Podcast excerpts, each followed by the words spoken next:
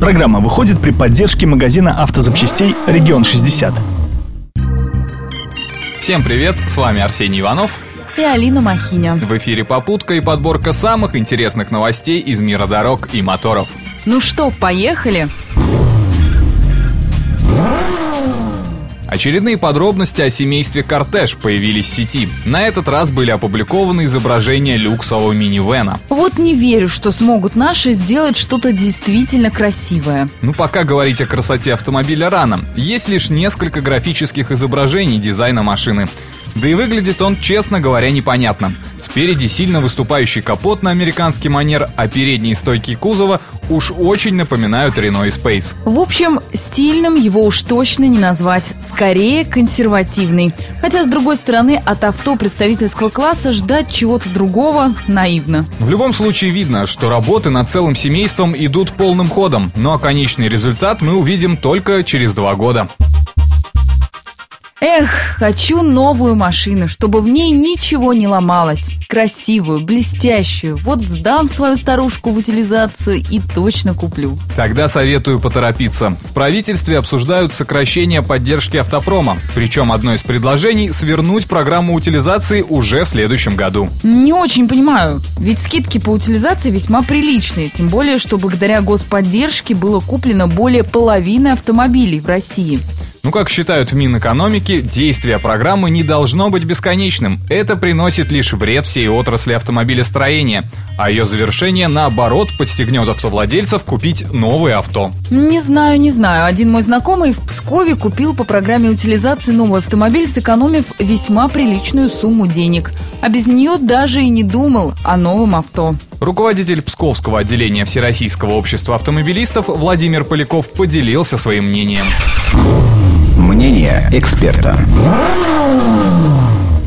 Программу считаю оставить, потому что много техники и в гаражах, и во дворах стоит, которую не эксплуатируют, и давно пора ее уже списать, поэтому будет какой-то стимул для людей. Опять же, это пойдет на переплавку, на металлолом, какие-то деньги получат за утилизацию. Если у человека есть желание купить транспортное средство, он и так купит, вот, а это дополнительный стимул. Не так давно на улице Труда были сделаны в качестве эксперимента пешеходные переходы в 3D. По замыслу водителю должно казаться, что разметка объемная и нужно притормозить перед пешеходным переходом, тем самым снизить риск наезда на этого пешехода. Это в идеале, но по факту все это выглядит несколько странно. А подъезжая к таким переходам, сразу понятно, что это лишь рисунок, 3D там и не пахнет. Неужели сложно нарисовать объемную зебру? Думаю, с этим справится даже школьник. Но в итоге никакого 3D в помине нет. А со стороны водителей лишь недоумение. Да и притормаживать никто не собирается перед такой зеброй. Складывается впечатление, что хотели как лучше, а получилось как всегда. Кстати, это не единственный пример неудачной реализации с виду нужной вещи. Пешеходный переход на улице Коммунальной напротив Ледового дворца действительно был нужен в этом месте. Спортивная арена, бассейн, автобусные остановки. И все вроде бы правильно сделали. Пешеходов можно заметить издалека, да и крутых поворотов в этом месте нет. Но это днем, а вечером переход превращается в страшную лотерею. Освещения просто нет.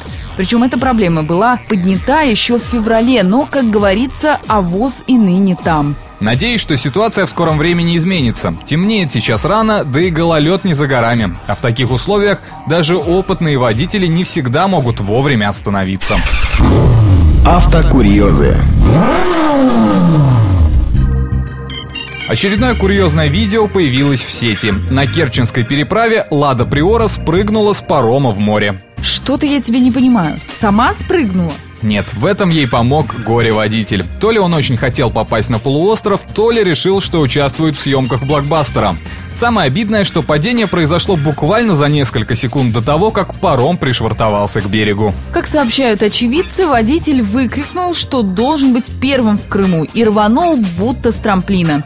Но Приора не взлетела, а просто нырнула носом в море. Сложно сказать, оказался ли первым в Крыму водитель Приоры, но автомобиль точно не сможет продолжить путешествие по Крымскому полуострову. Кстати, Ладу достали из моря автокраном уже через два часа, но, думаю, водителю от этого легче не стало.